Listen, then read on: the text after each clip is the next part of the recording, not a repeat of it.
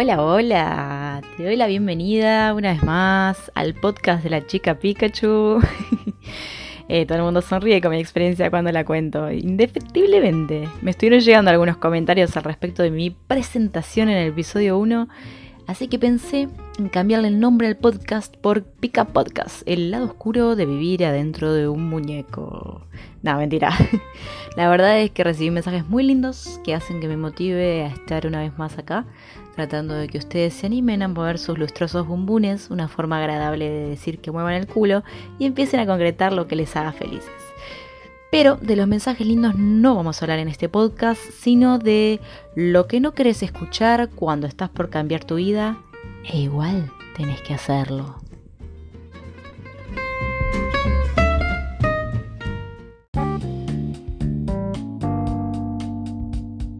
Este es el lado C de la vida y los viajes.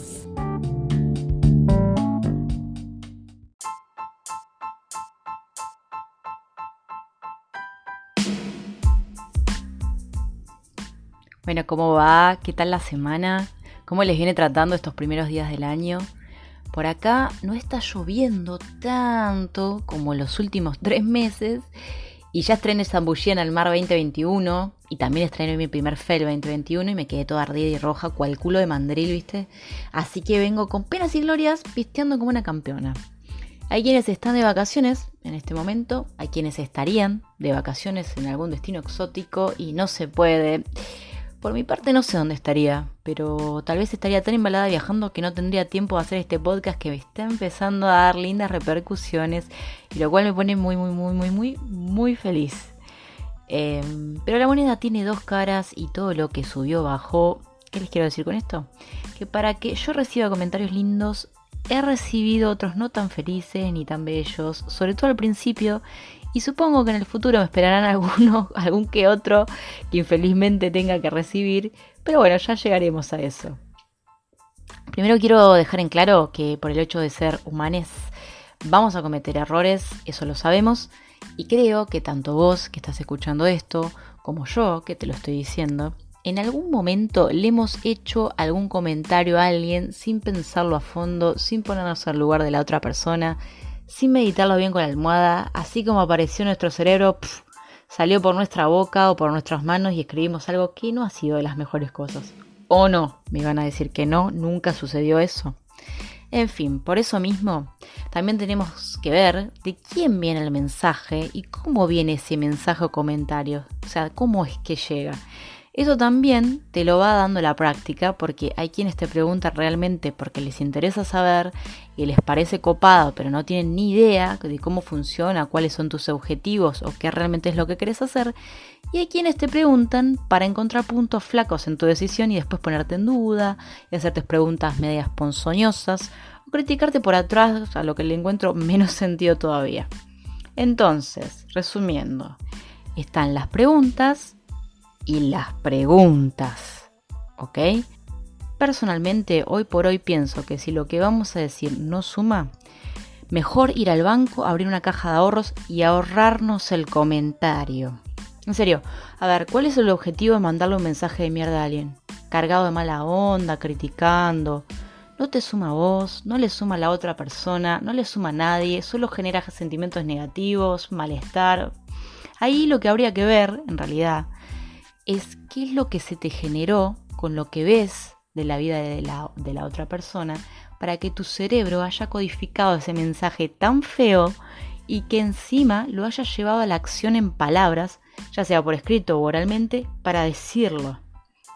Cuando estamos en nuestro momento justo para salir a buscar ese sueño que tanto deseamos, en ese punto caramelo, mezcla de esperanza, convicción y actitud a full, donde te sentís mega powerful pero a la vez tenés 15 millones de inseguridades, un comentario malintencionado de la persona incorrectamente correcta puede ser fatal.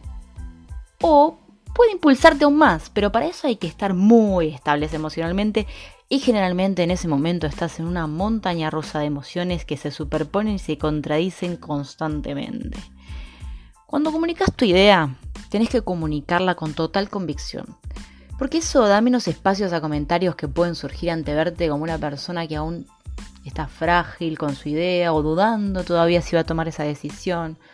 A ver, vos no estás pidiendo permiso, no estás consultando a nadie si podés o no, estás comunicando una decisión tomada de un hecho que vas a hacer realidad. Cuando le contamos a otros nuestras vivencias, es como si le diéramos lugar a la opinión, ¿viste? Y sin embargo, no es opiniones lo que buscamos, solo comunicar tu, tu idea, o sea, es como que yo te diga, me voy a ir a tomar un café a un bar mañana a las 9 de la mañana. Vos podés decirme, uy, qué rico, qué bueno que te animes a ir sola. O puedes decirme, ay, espérame hasta las 10 y voy con vos. O también puedes decirme, ay, ¿puedo ir con vos? Igual yo me voy a tomar un té porque a mí el café no me gusta. Hay muchas formas de decir las cosas. Ahora, bien distinto sería que eh, yo te diga, mañana me voy a ir a un bar a tomar un café a las 9 de la mañana y vos me digas, ay, ¿vas a ir a tomar un café sola? ¿Un café? Ay, qué asco. Ay, qué bebida horrible. Ay, qué mal. No tenés que ir a un café sola. Ay, qué van a pensar de vos. Mira si te ponen algo en la bebida. O te la escupen. O te siguen cuando salís porque te vieron sola. Bueno, esto lo lleva al extremo, pero creo que se entiende a dónde quiero llegar, ¿no? Cuando termine de decir todo lo que les quiero comunicar, van a entender mejor este ejemplo que es una pavada, pero aplica mucho a todas las cosas que he tenido que escuchar y que escuchamos muchas personas que estamos en la misma situación. Por ejemplo, cuando yo dije que me iba, lo comuniqué como un hecho, como les contaba en el episodio pasado, lo empecé a decir antes incluso de saber a dónde me iba, o sea, para darme coraje, para comprometerme a mí misma, para no tirarme para atrás, y empecé de afuera hacia adentro, es decir, Empecé diciéndoselo para las personas que menos me conocen hacia las que más me conocen. ¿Por qué? Porque obviamente es más fácil y no es lo mismo decirle a algún conocido con que no sabe mucho de tu vida, con quien no tenés un vínculo sentimental muy fuerte, que comunicárselo a tu familia donde se ponen en juego miles de cuestiones sentimentales. Cuando tenía más o menos 22, 23 años, eh, quería irme con unos amigos a Perú, a Machu Picchu que es un, lugar que todavía tengo pendiente. Eh, por esos momentos yo estaba en la facultad, no tenía un trabajo, no tenía ahorros para pagarme todos los gastos. Y le comuniqué a mi mamá que tenía ganas de hacer ese viaje. Primero que a nadie, obviamente se lo dije a ella. Y como yo soy la hija mayor y siempre nos cuesta más todo en romper el hielo con nuestros padres y madres, no sé si coincidirán conmigo, los hermanos mayores, eh, se me vino encima mil cuestionamientos que me volvieron recontra mil vulnerable y me llenaron de inseguridades y miedos que ni había pensado. Igualmente, viéndolo en retrospectiva, fui yo quien dejé que todos esos cuestionamientos entraran porque no estaba del todo segura de lo que iba a hacer, porque no quería depender de los demás para tratar con los gastos, porque siempre fue algo que nunca me gustó que otras personas me pagaran cosas, y además en el fondo había muchas otras cosas que no me cuadraban del viaje en sí pero fue mi responsabilidad dejar que todo eso me llegara. Para mi sorpresa, ese fue un año en que hubo inundaciones y mis amigos no pudieron llegar al Machu Picchu ni a ver las ruinas ni nada, para lo cual mi vieja, imagínense cómo estaba, ¿no? ¿Viste? Yo te dije, menos mal que no fuiste. Hubieras gastado plata al pedo cuando mamá tiene razón, tiene razón, ¿eh? Y en fin, bueno, esas cosas que dicen las madres, ustedes se imaginarán. Cuando decidí salir a viajar, ahora hace dos años sin pasaje de vuelta, fue otra cosa. Obviamente a esta edad no es como cuando tenés 20 y vivís con tus viejos, eh, que sentís que de alguna forma u otra dependés un poco de su aprobación, de su apoyo emocional, logístico y en algunos buenos casos de su sponsoreo financiero desinteresado, lo cual nunca me sucedió. Pero es otra cosa a esta edad. Entonces yo comuniqué una decisión tomada, un plan con fecha de salida, una seguridad muy trabajada después de casi un año de terapia, donde estuve tratando todos mis miedos y inseguridades para salir a viajar, y también comuniqué tranquilidad. Es decir, le hablé con total sinceridad a mi madre y le conté y mostré cómo iba a viajar, dónde me iba a quedar, le mostré la plataforma de los voluntariados, la de Couchsurfing, le mostré que eran métodos seguros, que había mucha gente haciendo lo mismo, que había muchas chicas viajando solas, en, en fin, las impresiones que empecé a recibir de, las personas que más me quieren y siempre tenemos que entender que vienen desde el amor y el miedo a perderme, a que me pase algo. Entonces, algunas conversaciones fueron de este estilo. Voy a salir a viajar por tiempo indeterminado. ¡Ay, qué lindo! ¿Y a dónde te vas? A Brasil. ¿Y con quién te vas? Sola. ¡Ay, sola! ¿Y por qué sola? ¿Por qué no sola? Y porque es peligroso. Pero yo ya vivo sola. Si me tiene que pasar algo, es igual acá, cerca de mi casa o en otro país.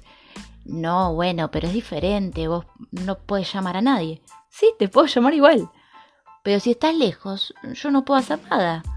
Y si estoy cerca y ya me robaron, tampoco puedes hacer nada.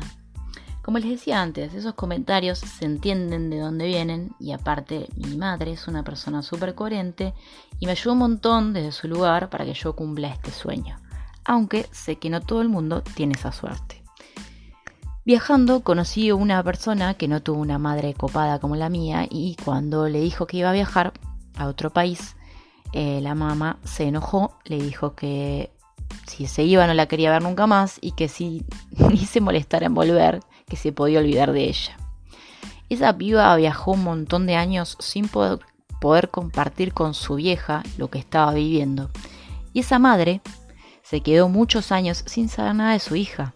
Esa madre nunca se había subido en un avión, le tenía pánico, nunca había viajado fuera de su provincia y creo que se sintió un poco aterrada de que su pichona lo hiciera. Porque por más allá de la edad que tengamos, nuestras madres, padres, siempre nos van a ver como eh, personas pequeñitas, jóvenes sin experiencia.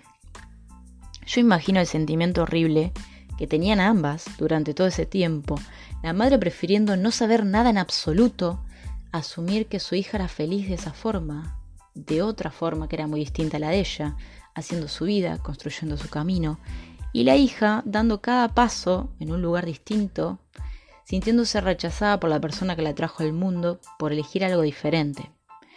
Hoy esa chica formó una familia en otro país, tiene una hija y su madre es la persona más feliz del mundo subiéndose un avión para ir a visitarla a ella y a su nieta. O sea que esa madre salió de su ego, entendió, aceptó e incluso venció su pánico a volar para ir a visitarlas. En fin, otros comentarios no tan felices fueron, ¿cómo que te vas? Pero, ¿y, qué vas a hacer sola? Ay, qué miedo. Mira si terminas como María Cash o como esas otras dos argentinas que las mataron. Pero ¿y vas a dejar toda tu carrera de lado? Tantos años que estudiaste con tanta dedicación fueron para nada. Tan lindas las cosas que hacías. ¿Y ahora qué vas a hacer? ¿De qué vas a vivir? Está bueno que te vayas, ¿eh? Aunque yo la verdad no creo que dures mucho. Yo creo que te vas a volver al poco tiempo. Che, ¿no estás grande para hacer vida mochilera? Eso es para cuando tenés 20 años, vivís viajando de fiesta en fiesta y en pedo todo el día. ¿Vas a dejar a tus papás solos? Ay, pobrecitos, ¿y quién los va a cuidar si les pasa algo? Ay, ahora que sos vegana, ¿qué vas a hacer? ¿Qué vas a comer? Te vas a cagar de hambre afuera, ¿eh? Mira que no es como acá. ¿El calcio dónde lo sacás? Bueno, si les acaba de agarrar un ataque de furia interna escuchando estas preguntas del ojete, imagínense a mí, que las viví, que la mayoría son juicios de valor desde la vara de una persona que pregunta, que en algunas no sé si se le respondí o qué le respondí, porque algunas ni daba para responder nada, algunas ni eran preguntas, eran comentarios completamente mala onda. Entonces, eh, gente, esto no sirve, no las hagan, no lo digan, piensen, luego existan, por favor. Ya he escrito en mi Instagram posteos de motivarse con el entorno, que creo absolutamente en la afirmación de que somos un promedio de las cinco personas con las que más estamos, que está comprobado eso científicamente, y que elegir el entorno para motivarse es la cuestión. Si tu entorno está más lleno de comentarios del ojete, empezá por rodearte de personas que vibren como vos, a veces no se puede salir del entorno en el que, estamos, ¿no? Pero puedes seguir en Instagram personas que ya están haciendo lo que vos querés hacer. Por ejemplo, yo empecé a seguir viajeras. Eh, no podía creer cuántas mujeres eh, ya estaban viajando solas haciendo eso hacía muchísimos años.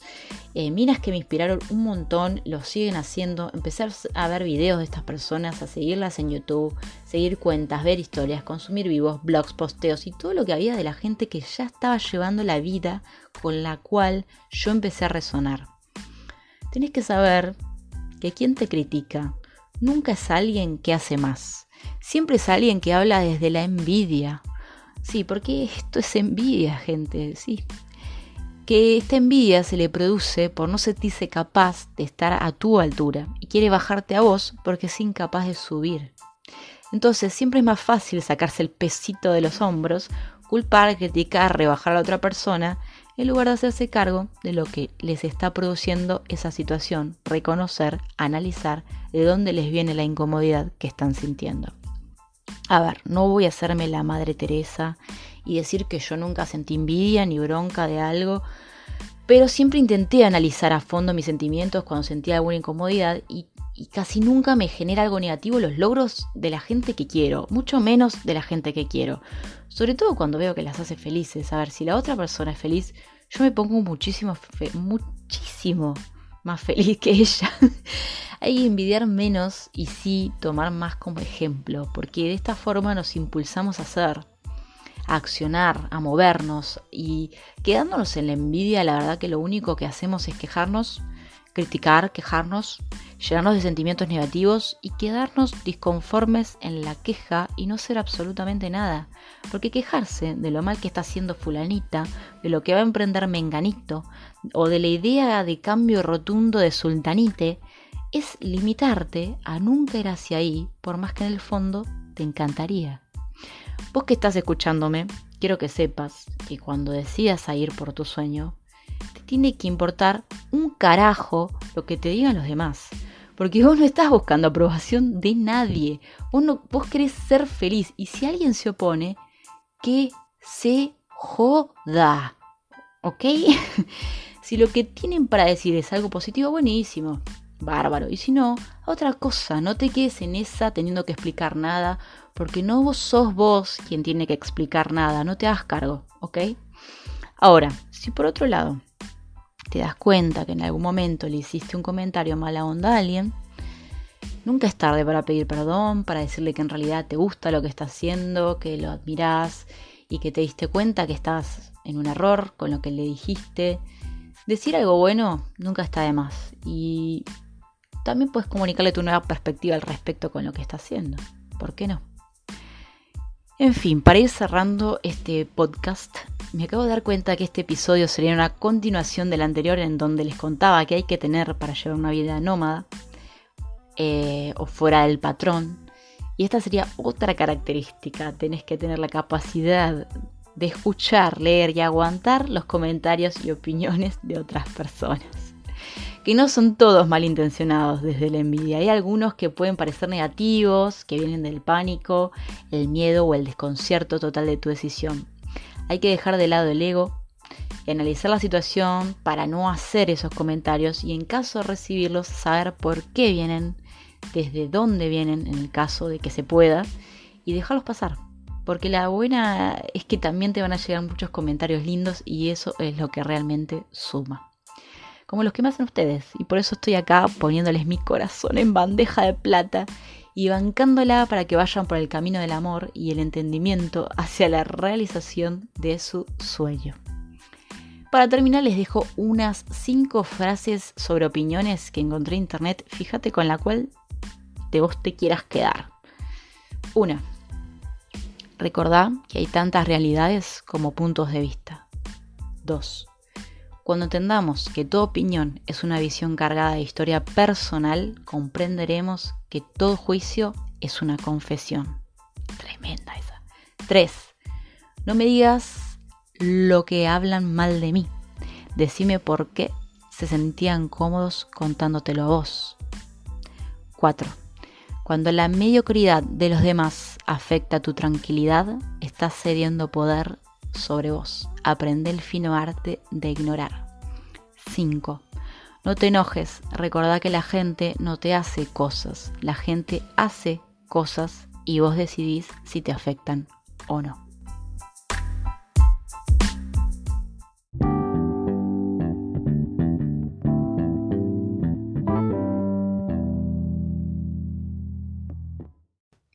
Hemos llegado al final de este episodio número 3. Les mando un beso gigante. Buen final de semana. Si quieren, la seguimos por Instagram. Me pueden buscar por ahí en arroba simplemente. En mi biografía de Instagram tienen un link para invitarme un heladito si les gusta lo que hago y me quieren apoyar. Y también pueden dejarme un comentario, pero positivo, ¿eh? porque los otros se los pueden meter en el